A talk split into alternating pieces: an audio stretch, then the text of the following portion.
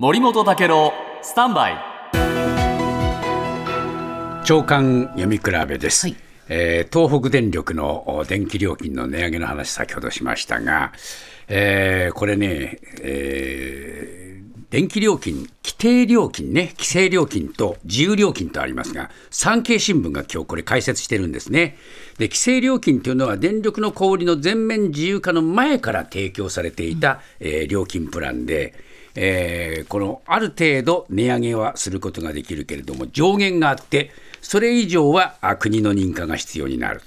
で自由化後はですね各社が自由料金というプランを作ることができるようになって日中不在が多い人に向けて夜間割りばし割安にするプランなどがあって、えー値上げも国の認可は必要ないという話になってるんですね。じゃあなぜ、えー規制料金が残っているかというと競争環境が不十分なまま自由料金だけになるとこれは消費者が不利益になるというんで、経過措置として残されているけれども、約半数の世帯が今も規制料金使っている、半数ぐらいなもんなんですかね、ずいぶん変わってきてるのかなと思いますが、この実態、よく分かりません。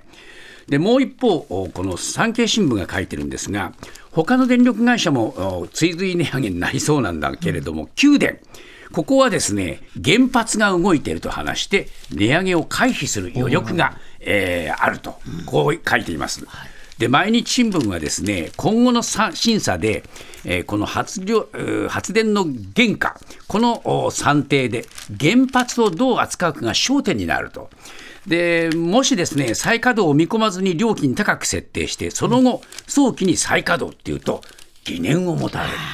つまりね、原発の、ね、扱いをどうするかっていうのは非常にこれ難しいんですね。で、うっかりすれば、あやっぱり原発の方が安いぞという話になって、原発再稼働に弾みがかかると、